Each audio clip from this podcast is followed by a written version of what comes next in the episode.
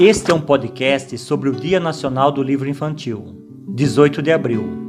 É o segundo podcast que produzimos enquanto atividade cultural de lazer ACL sem fins lucrativos. O primeiro foi em 20 de março, em referência ao Dia Internacional da Felicidade, praticamente há um mês. À época, eram cerca de 300 mil mortos no Brasil por Covid-19. 30 dias depois, hoje, são cerca de 370 mil brasileiros mortos por essa doença. Um acréscimo, infelizmente, de 70 mil mortos em um mês. No estado de São Paulo, eram aproximadamente 70 mil mortos por Covid. Hoje, um mês depois, são mais de 87 mil mortos no território paulista.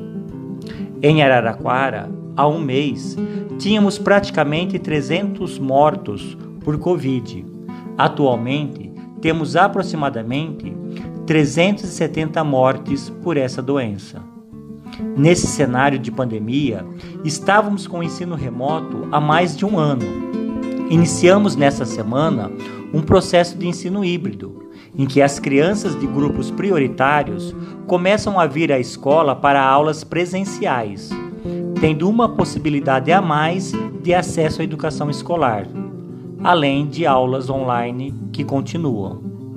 Para crianças que vierem à escola, iniciaremos na próxima semana empréstimos de livros. Respeitando protocolos sanitários, livros literários estarão em embalagens plásticas e haverá instruções para a higienização dos volumes que ficarão com as crianças por 15 dias. Depois de devolvidos, esses livros passarão por um novo período de quarentena de 15 dias. Serão novamente higienizados e voltarão a ser emprestados. Uma das pessoas responsáveis pelo monitoramento desse projeto será a professora de biologia Luciane Escássia, que trabalha no Portal do Saber da EMF, Escola Municipal de Ensino Fundamental Ruth Vilaça Correia Leite Cardoso.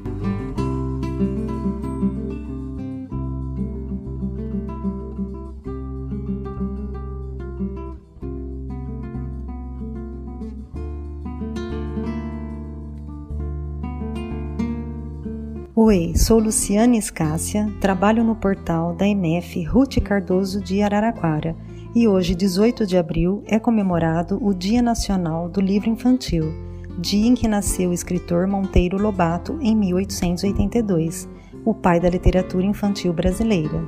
Com a volta às aulas, o portal retomou o empréstimo dos livros.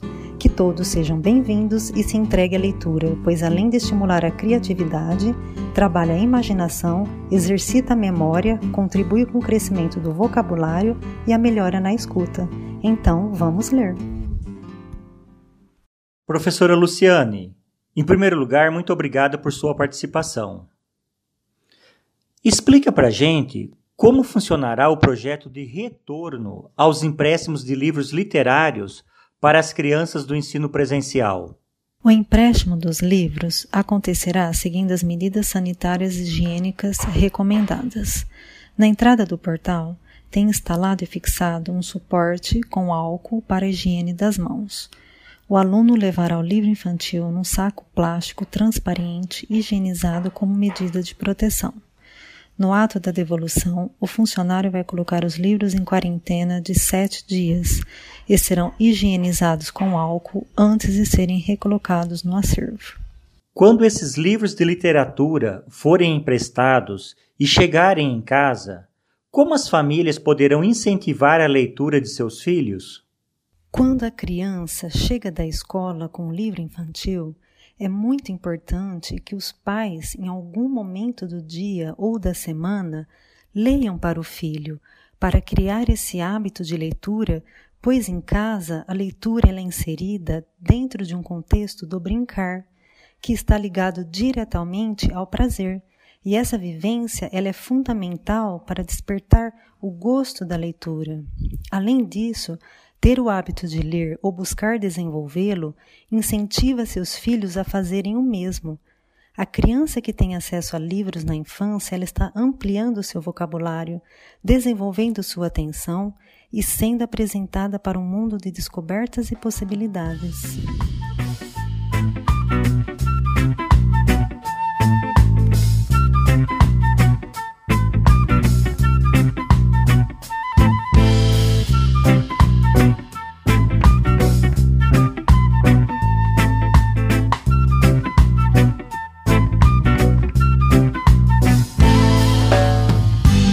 Obrigado, professora Luciane.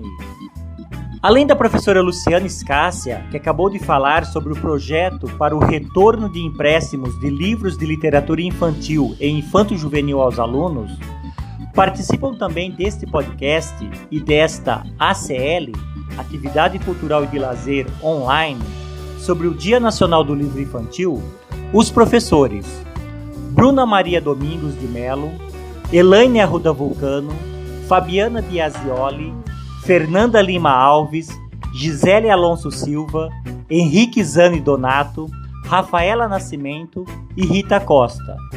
O agente administrativo João Lucas Ribeiro cuida de nossas redes sociais e da postagem deste podcast.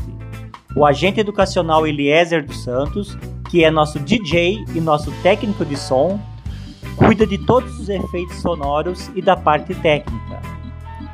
Como nossa convidada especial, participa a professora Rita de Cássia Ferreira, coordenadora técnica de apoio aos conselhos escolares da Secretaria Municipal da Educação de Araraquara. Teremos ainda a participação mais do que especial das crianças Davi Otávio, Paola Oliveira e Carlos Eduardo, os quais representarão todos os alunos da MF Ruth Cardoso, Escola Municipal de Ensino Fundamental, que fica no bairro Jardim Maria Luísa, no município de Araraquara, estado de São Paulo. A todos, o nosso muito obrigado. Eu sou Júlio Ribeiro, diretor de escola.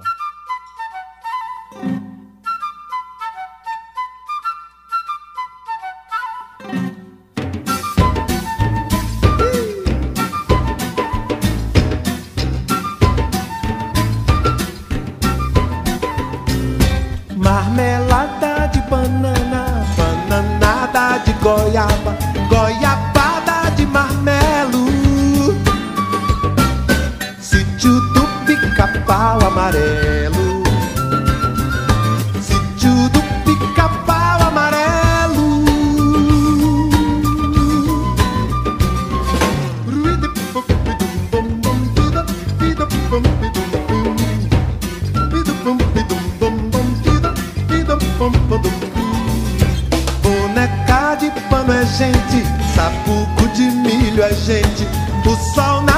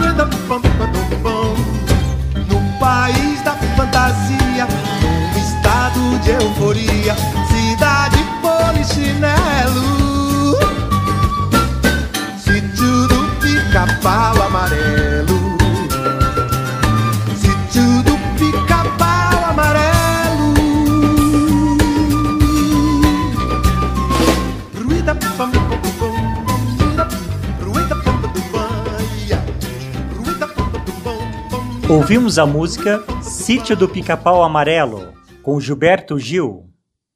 Agora, a professora Fabiana Biasioli nos contará um pouco da biografia de Monteiro Lobato. Olá, eu sou a professora Fabiana e sobre uma pessoa incrível eu vou contar. Dona Olímpia, mãe de Juca, orgulhosa do filho que acabava de nascer, escreveu uma carta. O menino que nasceu é robusto e terá o nome do pai, José Bento. Mas Juca foi batizado como José Renato Monteiro Lobato. Nasceu em Taubaté, no interior de São Paulo, no dia 18 de abril de 1882. Durante sua infância, passou a maior parte do tempo na fazenda da família. Passava horas brincando, subindo em árvores, andando pela mata e vendo Joaquina, uma escrava, pescar no ribeirão. Ficava imaginando como seria a vida daqueles bichinhos lá no fundo. Juca se lembraria da fazenda, da mata, do ribeirão por toda a sua vida. Mais tarde, pensando na Joaquina, Juca criou a famosa tia Anastácia. Mas, falando em tia Anastácia, o Monteiro Lobato era um racista, e sobre isso falarei ao final da história. Juca não dispensava um bom livro de aventuras que lia na biblioteca do seu avô. Desde pequeno, escreveu para o jornalismo dos colégios que frequentou. Se formou em direito. E em vez de trabalhar como advogado, tornou-se escritor, criando o sítio do Pica-Pau Amarelo. Sempre que podiam, Juca e suas irmãs iam visitar a avó Anacleta. Adoravam ouvir as histórias que ela contava. A figura doce da sua avó ficou para sempre no coração e nas histórias que escreveria para a personagem Dona Benta. Assim como o personagem Pedrinho, Juca era um bom cavalheiro. Na escola, aprendeu gramática com o professor Quirino, um homem alto, inteligente e exigente.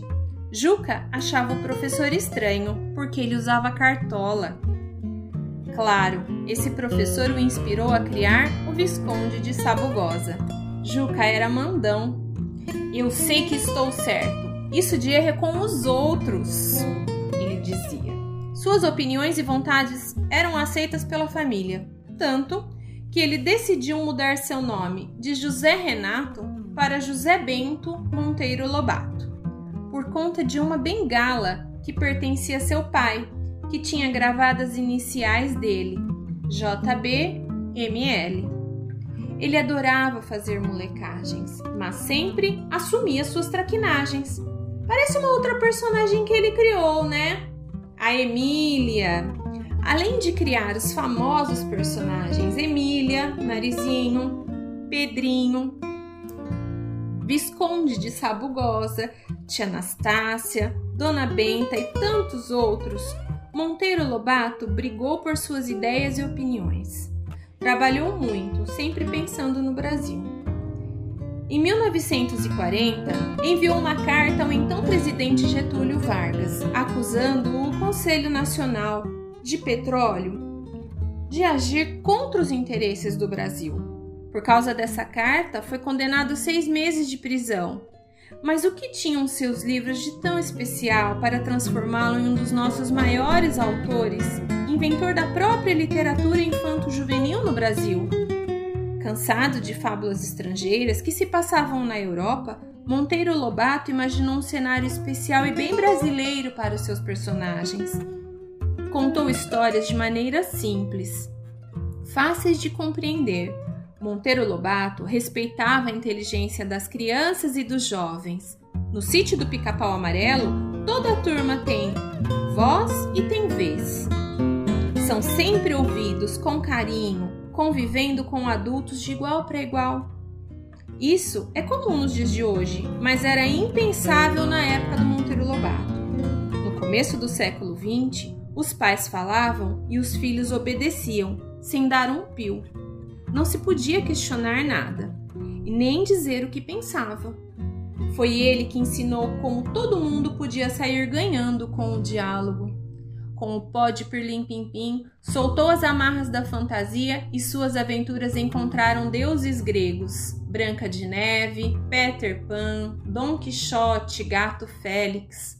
Algumas das suas principais obras são Urupês, O Escândalo do Petróleo, Ideias de Jeca Tatu, Reinações de Narizinho e Sítio do Pica-Pau Amarelo. E de uns anos para cá, muito se discute sobre o fato de Monteiro Lobato ser racista. ele era mesmo. Mas isso não invalida sua contribuição para a literatura infanto-juvenil no Brasil e importância de sua obra devidamente contextualizada. Como, em 2002, estabeleceram que o dia 18 de abril, data de nascimento do autor, seria o Dia Nacional do Livro Infantil, em homenagem a ele. Hoje, conto essa história para vocês e os convido para procurarem o portal da MF Ruth Cardoso, procurarem os livros do Monteiro Lobato e viajarem na imaginação. Boa leitura a todos!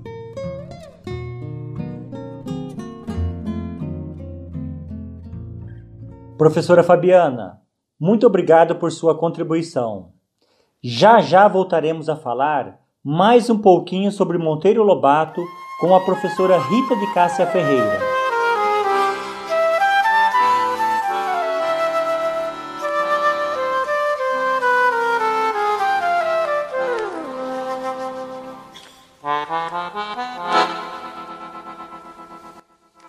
Para Pedro Bandeira, escritor contemporâneo de literatura infantil e infanto-juvenil, a personagem principal do famoso Sítio do Pica-Pau Amarelo é Narizinho. Em depoimento ao Instituto Pro Livro IPL, em abril de 2020, quando da divulgação de seu livro Narizinho, a menina mais querida do Brasil, Pedro Bandeira considerou Narizinho uma menina de sete anos solitária, que vive num sítio, brinca sozinha com bonecas, fala com as bonecas e imagina a boneca que fala. Então, vamos de leitura? Professor Elaine Arruda Vulcano, você poderia ler um trechinho inicial em que o autor Monteiro Lobato fala da personagem Narizinho? Narizinho arrebitado. Numa casinha branca, lá no sítio do Pica-Pau Amarelo, mora uma senhora de mais de 60 anos. Chama-se Dona Benta. Quem passa pela estrada e a vê na varanda, de cestinha de costura ao colo e óculos de ouro na ponta do nariz, segue seu caminho pensando: que tristeza viver assim, tão sozinha neste deserto. Mas engana-se. Dona Benta é a mais feliz das vovós porque vive em companhia da mais encantadora das netas, Lúcia, a menina do narizinho arrebitado, ou narizinho, como todos dizem. Narizinho tem sete anos, é morena cor de jambo, gosta muito de pipoca e já sabe fazer uns bolinhos de polvilho bem gostosos. Na casa ainda existem duas pessoas, tia Anastácia criada que carregou Lúcia no colo, e Emília, uma boneca de pano bastante desajeitada de corpo. Emília foi feita por tia Anastácia, com olhos de retrós preto e sobrancelhas tão lá em cima que é ver uma bruxa. Apesar disso, Narizinho gosta muito dela, não almoça nem janta sem a ter ao lado, nem se deita sem primeiro acomodá-la numa redinha entre dois pés de cadeira. Além da boneca, o outro encanto da menina é o ribeirão que passa pelos fundos do pomar. Suas águas, muito apressadinhas e mexeriqueiras, correm por entre as pedras. Todas as tardes, Lúcia toma a boneca e vai passear à beira d'água, onde se senta na raiz de um velho ingazeiro para dar farelo de pão aos lambaris. Não há peixe do rio que não a conheça, Assim que ela aparece, todos acodem numa grande faminteza. Os mais miúdos chegam pertinho. Os graúdos parece que desconfiam da boneca, pois ficam ressabiados a espiar de longe. E nesse divertimento leva a menina horas, até que tia Anastácia apareça no portão do pomar e grite na sua voz sossegada: Narizinho, vovó está chamando. Já procurei narizinho em tudo quanto é canto e nada. Parece até que a danada da menina tomou chá de sumiço. Daqui a pouco ela aparece. Narizinho deve estar por aí. Obrigado, professor Elaine. Narizinho inspirou também muitas músicas. Vamos ouvir uma bela canção com Ivete Sangalo sobre essa personagem. Narizinho,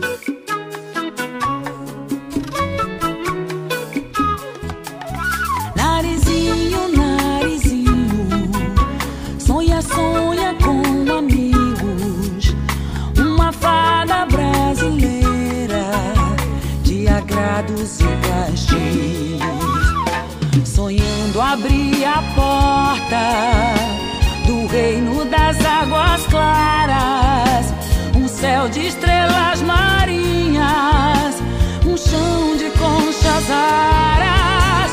Narizinho, narizinho, sonha, sonha com amigos, uma fada brasileira de agrados e castigos.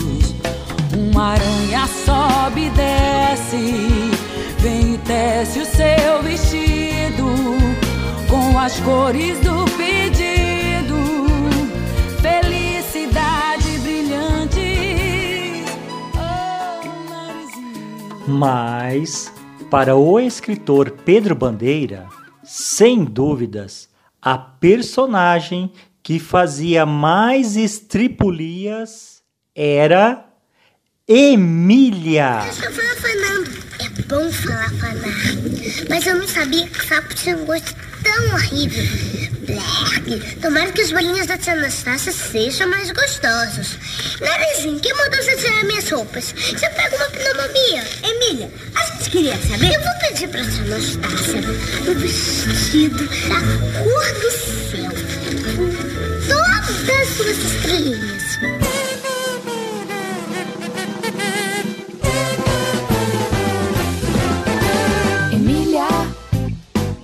Que ninguém mais faria e é diferente a cada dia. Fez uma confusão, um circo no meu coração. Marquesa, falando com toda franqueza. Tô bobo com tua beleza. Perto de você, eu sou um pano de chão.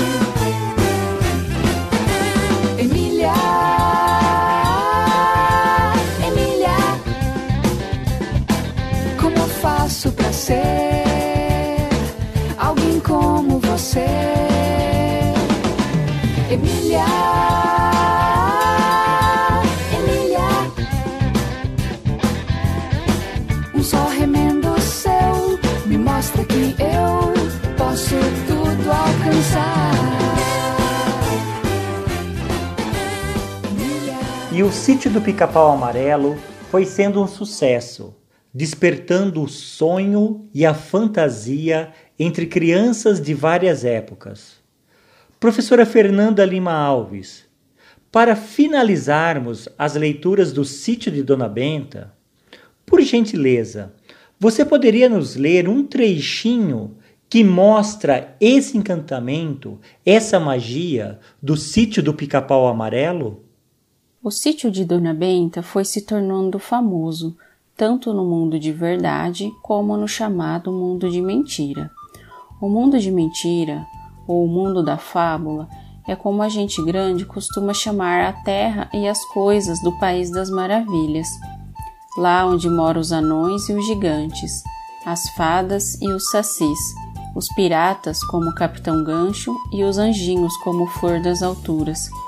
Mas o mundo da fábula não é realmente nenhum mundo de mentira, pois o que existe na imaginação de milhões e milhões de crianças é tão real como as páginas deste livro. O que se dá é que as crianças, logo que se transformam em gente grande, fingem não mais acreditar no que acreditavam. Só acredito no que vejo com meus olhos, cheiro com meu nariz, pego com minhas mãos ou provo com a ponta da minha língua, dizem os adultos. Mas não é verdade. Eles acreditam em mil coisas que seus olhos não veem, nem o nariz cheiram, nem os ouvidos ouvem, nem as mãos pegam. Deus, por exemplo, disse Narizinho. Todos creem em Deus e ninguém anda a pegá-lo, cheirá-lo, apalpá-lo. Exatamente. Acreditam na justiça, na civilização, na bondade e mil coisas invisíveis, encheiráveis, impegáveis, sem som e sem gosto. De modo que, se as coisas do mundo da fábula não existem, então também não existem nem Deus, nem justiça, nem bondade, nem a civilização, nem todas as coisas abstratas. Eu sei o que quer dizer abstrato, disse Emília é tudo quanto a gente não vê, nem cheira, nem ouve, nem prova, nem pega, mas sente que há. Muito bem, logo o mundo da fábula existe, com todos os seus maravilhosos personagens. Professora Fernanda, muito obrigado por essa linda leitura, que nos mostra o encanto e a magia do sítio do Pica-Pau Amarelo, o Sítio de Dona Benta. Rita de Cássia Ferreira, nossa convidada especial, professora, diretora de escola, coordenadora técnica de apoio aos conselhos escolares da Secretaria Municipal da Educação de Araraquara, promotora legal e popular, foi presidente do Conselho Municipal de Combate à Discriminação e ao Racismo. Como separar as polêmicas da pessoa Monteiro Lobato de suas obras literárias para crianças e adolescentes. Muito obrigada pelo convite. Né? Estou honradíssima em poder participar desse podcast, dessa iniciativa maravilhosa da MF Ruth. Né? Então, me sinto muito feliz em estar neste momento aqui, poder compartilhar com vocês um pouco né, dessa conversa sobre o Dia Nacional do Livro Infantil, né? temática importantíssima e como educadora, né, me sinto muito feliz por conversar sobre isso. Né? A gente sabe que essa data é inspirada também pelo, né, por todo o trabalho de Monteiro Lobato, mas por conta até das minhas é, pesquisas, de ser uma educadora negra, militante nesta causa, a gente tem que fazer algumas ressalvas também sobre esse autor, né?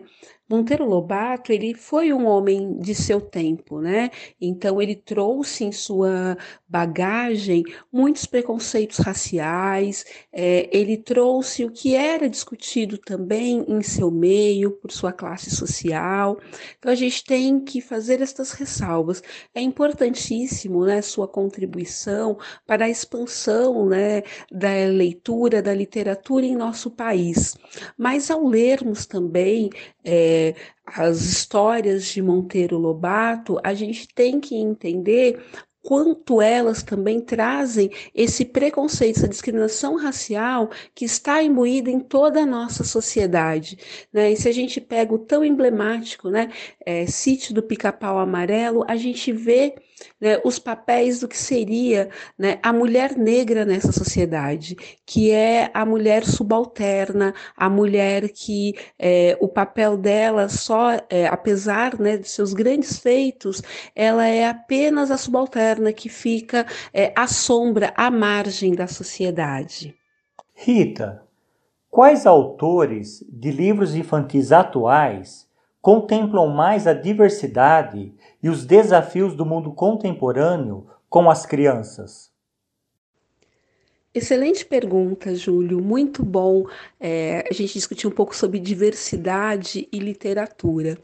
É, atualmente, a gente consegue perceber que muitos livros têm trabalhado com a diversidade, com a representação do que é a nossa sociedade, tendo personagens, né, personagens negros, personagens que tratam sobre outras diferenças que estão na nossa sociedade, mostrando de fato como é a nossa sociedade no dia a dia.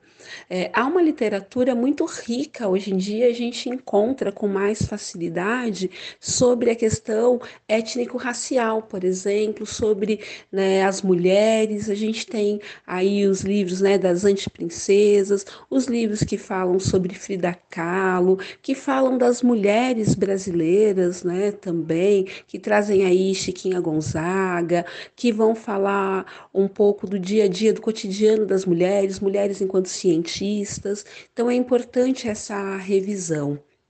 Dentre né, alguns autores é, que eu gosto de, de, trabalhar e de ler, e eu acho que contempla essa diversidade, a gente tem a professora Nilma Lino Gomes, que faz é, literatura infantil também. O Emicida, que além de ser rapper, de cantar, é, ele tem um livro que chama Mora, que é maravilhoso, né? Então, mas ele escreve também poemas, uh, as suas letras de música também, né? São verdadeiras histórias. E tem um autor, assim, que eu gosto muito, que é o André Neves, porque a, os seus livros ele é de uma sensibilidade incrível. Eles são pinturas é, em cada página a gente é, consegue perceber as suas ilustrações, né? Porque ele é um ilustrador e também escritor. É, ele é o autor do livro Obax, que tem nos nossos portais do saber. Professora Rita, muito obrigado por sua participação. Tenho certeza que você contribuiu muito com o nosso podcast sobre o Dia Nacional do Livro Infantil. Muitas dicas, muitas sugestões e, principalmente, muitas reflexões. Agora fique à vontade, professora Rita, para você fazer as suas considerações finais. Imagina, Júlio, eu que tenho que agradecer por poder participar dessa iniciativa da MF Ruth maravilhosa, esse podcast para falar sobre literatura, sobre o livro, né? Isso é muito significativo ver crianças, adolescentes, a comunidade conversando sobre a leitura, sobre a literatura. Isso nos engrandece, né? Poder levar é, essa discussão é, por toda a nossa cidade, né? Extrapola os muros da escola. Eu acho que isso é a grandeza da leitura. Quando a gente lê, a gente viaja, a gente extrapola os nossos conhecimentos e o podcast pode trazer isso também é importantíssimo, né, a gente pensar que o livro infantil, hoje em dia ele tem várias é, formas, né, contempla a diversidade, traz outras histórias, é, são verdadeiras pinturas é, para nós, faz com que nosso imaginário, né, seja cada dia mais povoado de incríveis histórias. Então, eu gostaria de agradecer novamente e parabenizar toda a equipe é, escolar, toda a comunidade e todas as crianças né, e adolescentes por fazer parte dessa iniciativa. Dentre várias contribuições, a professora Rita Ferreira sugeriu também livros do Emicida que estão na internet, em plataformas de vídeo e áudio. A professora Gisele Alonso Silva separou um desses trabalhos do Emicida que estão na internet. Vamos ouvir? Veja só, veja só, veja só, veja só. Mas como o pensar infantil fascina, de dar inveja, ele é puro, que nem o batalá. A gente chora ao nascer, quer se afastar de Alá, mesmo que a íris traga a luz mais cristalina. Entre Amoras e a pequenina, eu digo: as pretinhas são o melhor que há. Doces, as minhas favoritas brilham no pomar. E eu noto logo se alegrar os olhos da menina. Luther King vendo cairia em pranto. Zumbi diria que nada foi em vão. E até Malcolm X contaria alguém que a doçura das frutinhas, sabor acalanto, fez a criança sozinha alcançar a conclusão. Papai, que bom, porque eu sou pretinha também. que coisa linda, meu Deus! Quantas coisas interessantes para as crianças encontramos também na internet. Obrigado, professora Rita Ferreira. Obrigado, professora Gisele Alonso. Valeu pela dica.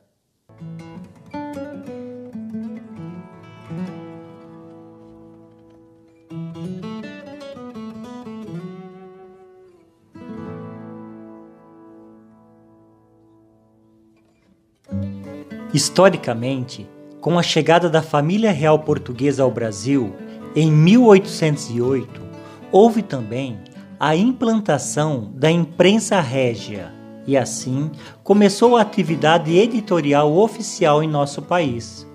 A partir daí, surgiram publicações destinadas ao público em geral e também ao público infantil. Essas consistiam principalmente em traduções de livros europeus.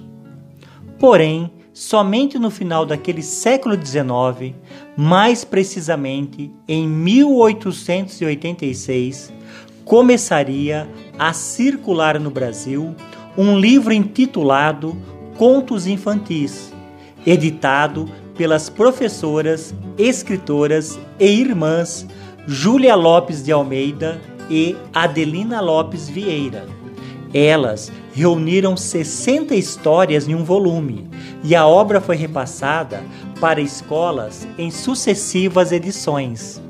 Essa chamada primeira fase da literatura infantil brasileira teve ainda contribuições dos poetas Olavo Bilac e Coelho Neto, que no início do século XX, em 1904, publicaram os chamados Contos Pátrios. Na verdade, um livro com 23 capítulos de educação moral e cívica, utilizado em escolas primárias.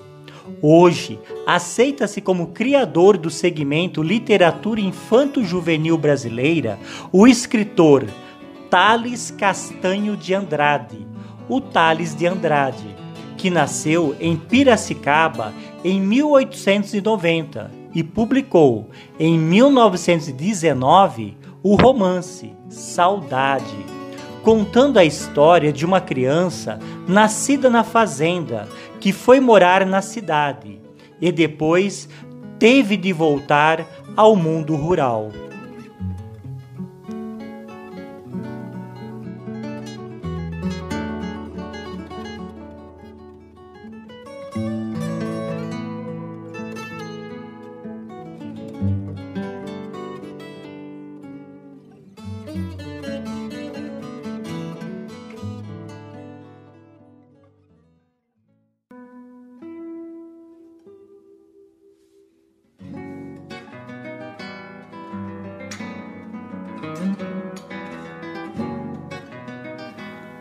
Dois anos depois da publicação do romance Saudade, de Tales de Andrade, José Bento Monteiro Lobato, o Monteiro Lobato, em 1921 publicou Narizinho Arrebitado, há 100 anos atrás, iniciando sua carreira de autor, a qual prosseguiria ininterruptamente até 1944, com o livro Os Doze Trabalhos de Hércules.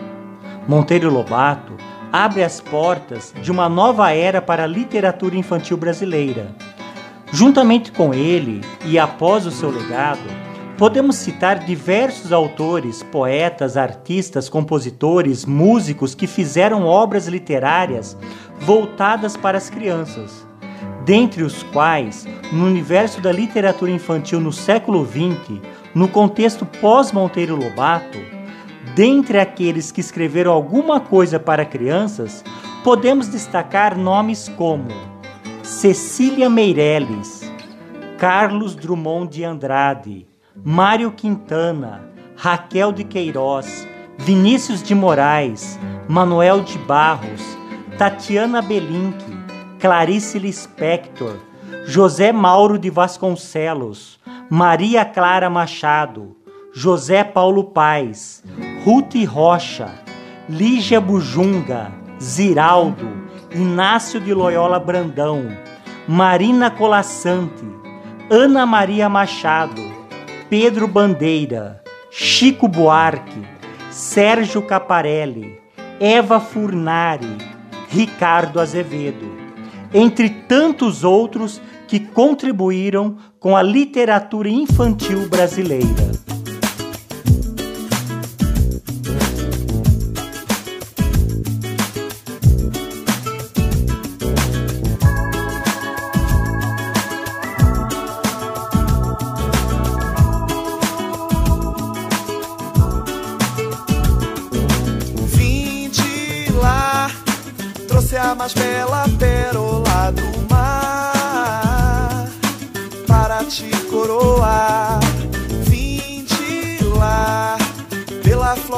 De algas pude andar. Nem sei como eu vou contar. Lá no reino das águas claras, mágico mundo de joias raras. Meu passeio mais bonito. Tantos cardumes, que maravilha. Dançando juntos como quadrilha. Onde as cores não harmonia. Tudo transborda alegria. Hoje é dia de festa.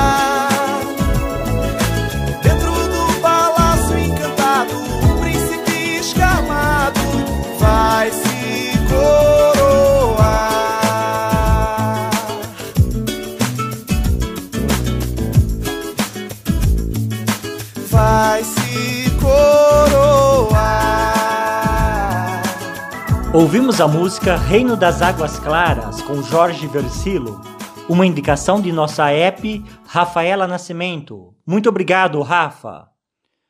Quero também aqui publicamente agradecer a sensibilidade e o compromisso de nosso DJ Eliezer dos Santos, que, além de agente educacional, é também um dos responsáveis pelo Portal do Saber da MF Ruth Cardoso, juntamente com a professora Luciane. Muito obrigado, Eliezer. Muito obrigado, Luciane. Vamos agora falar um pouco mais de outros escritores da literatura infantil brasileira. Professora Rita Costa, você poderia contribuir com alguma sugestão para este podcast? Posso sim, e eu vou falar de Cecília Meirelles. Foi Cecília Meirelles que fundou a primeira biblioteca infantil do Brasil e publicou poemas inesquecíveis para as crianças, como Ou Isto ou Aquilo, O Menino Azul, Cavalinho Branco, Leilão de Jardim, entre muitos outros.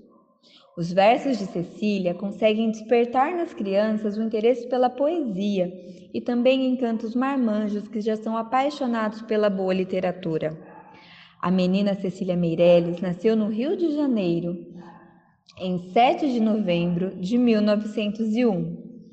Era filha de Carlos Alberto de Carvalho e Matilde Benevides. O pai morreu antes do nascimento de Cecília e a mãe aos três anos de idade da filhota. Por isso, Cecília passou a vida na chácara da avó Jacinta.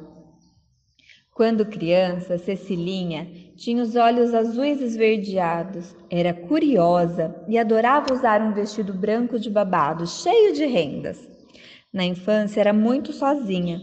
As crianças a chamavam para brincar, mas a avó nunca deixava.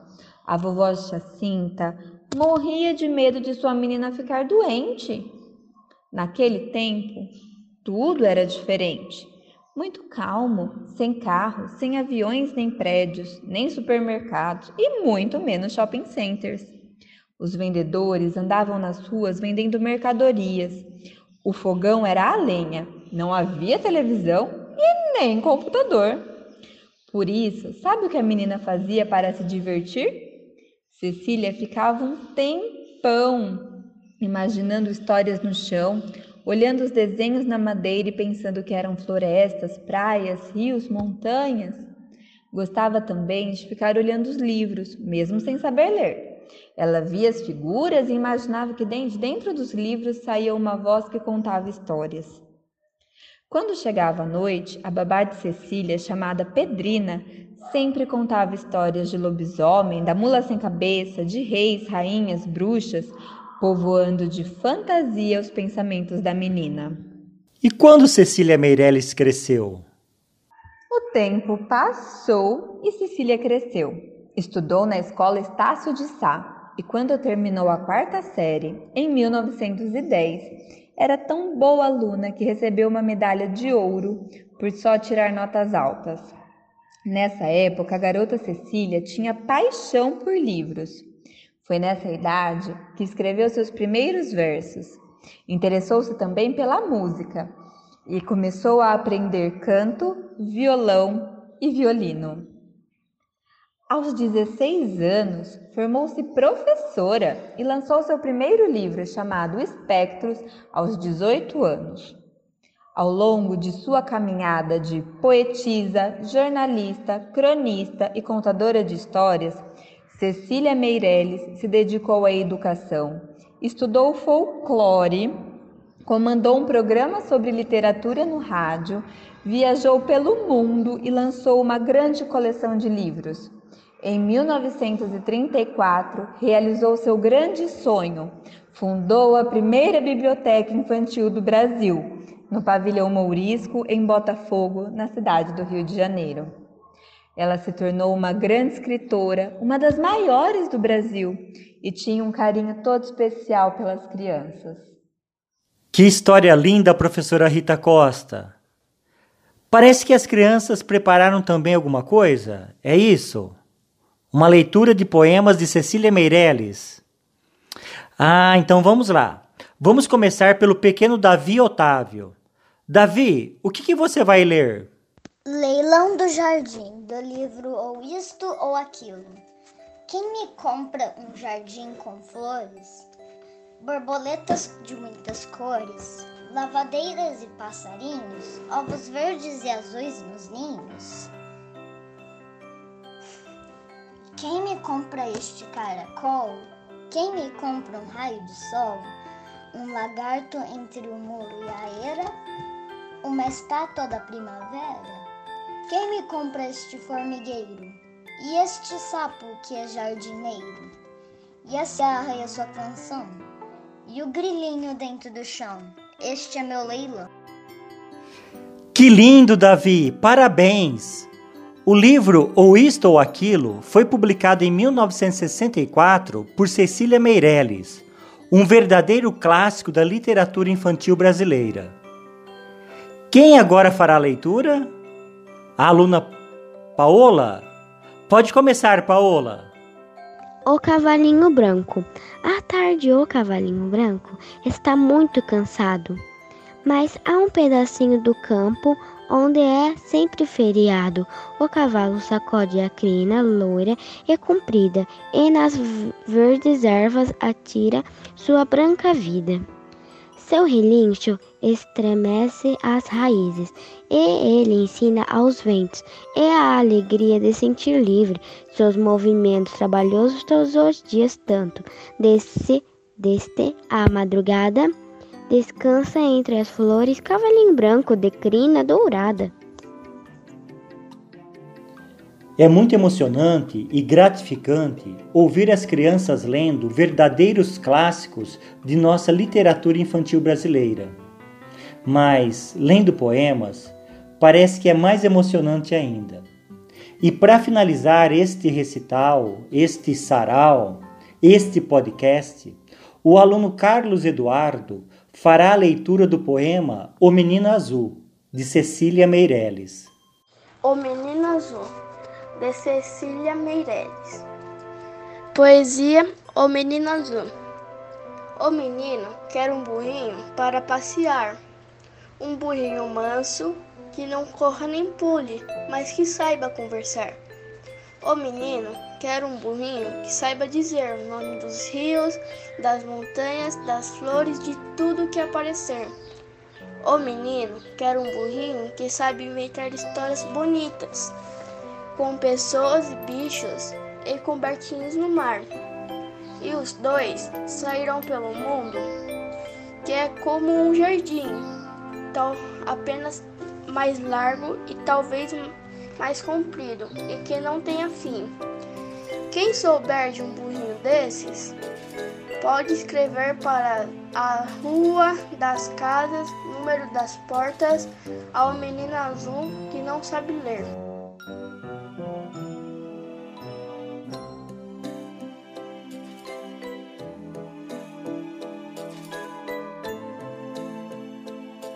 Parabéns, professora Rita Costa.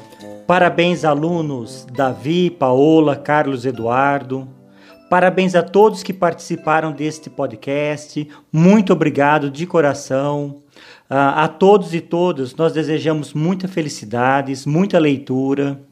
E com essa linda apresentação das crianças, nós ficamos por aqui. Um grande abraço a todos. Fiquem com Deus.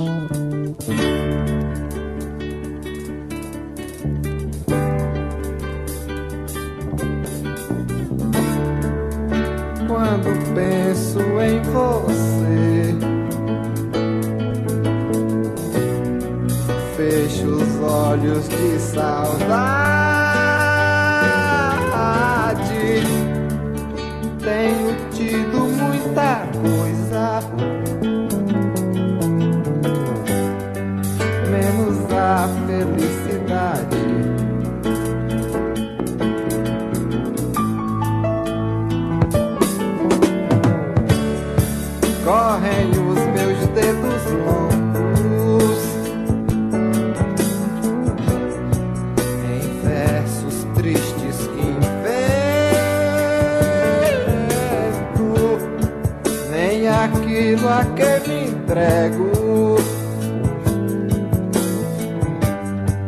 Já me dá contentamento.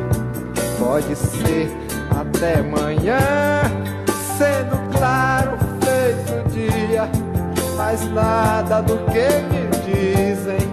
Me faz